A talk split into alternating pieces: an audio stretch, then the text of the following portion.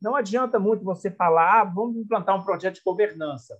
Se depois você, se você não acompanhar esse, esse projeto, se você não verificar dentro da sua instituição se as coisas estão andando conforme foi projetado, né, planejado.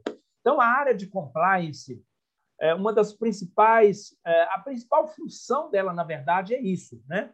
O que é compliance, na verdade? Né? Vem do verbo, né? Comply em inglês, que está assim o significado original, tá? Depois houve algumas modificações, algumas ampliações do conceito, né?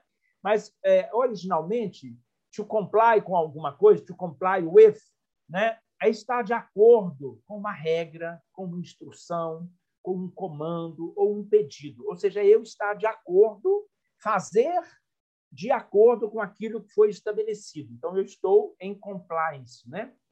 É, uma tradução mais próxima seria conformidade ou aderência. É, olha, eu estou em conformidade, ou eu estou aderente, ou estou em aderência com as leis, com os regulamentos, com as normas, né? mas também, hoje em dia, né? É, o, a, o significado do termo se estendeu um pouco também para esse compromisso com princípios e valores, como eu já falei mais de uma vez. É, por exemplo, não adianta nada eu ser muito legalista, estar atento só ali à letra da lei, mas eu, por exemplo, não, não, não ter um compromisso, não estar em aderência com os princípios éticos da congregação. Vocês sabem que há uma distância aí entre lei e ética, né? Às vezes a ação é legal, mas não é ética. Não é? É? então, na verdade, não é só a questão legal. Né? As congregações, às vezes, até tendem a adotar posturas extremamente legalistas apenas. Tem que ser legalista, sim, tem que seguir as leis.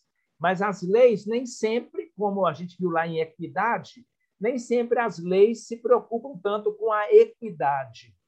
Né? Então, por exemplo, o que é a equidade? É a aplicação justa da lei.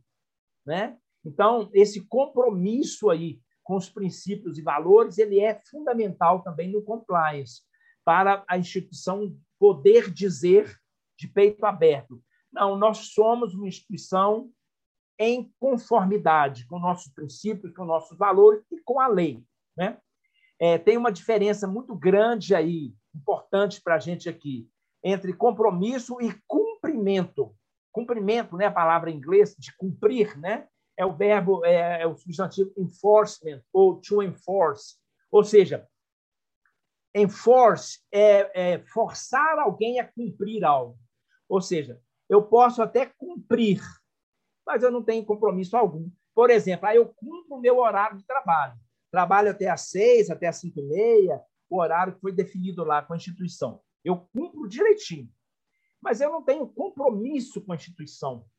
Eu não ligo, na verdade, se a instituição está indo mal, está indo bem, se está tudo aqui, se as posições aqui são éticas ou não são. Eu estou cumprindo o que me pedem. Olha, esse tipo de funcionário, por exemplo, esse tipo de pensamento não atende à instituição católica. Não é suficiente para a instituição católica. A instituição católica precisa mais de compromisso claro que atendendo a todas as questões de ordem legal, de ordem normativa.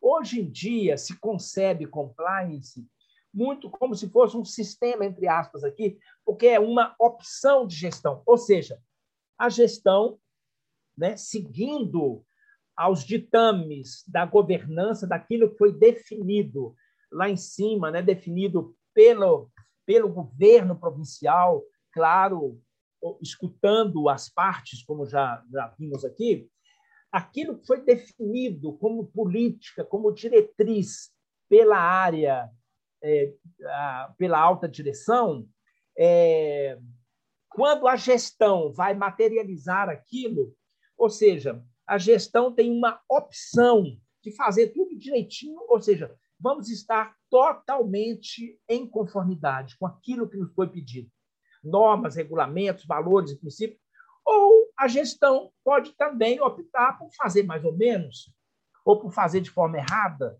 ou por tomar medidas, por exemplo, que vão até contra, como acontece bastante também, que vão contra os valores e princípios. por isso é que se fala hoje que compliance é um sistema, é uma forma de gerenciar, é uma opção de gestão.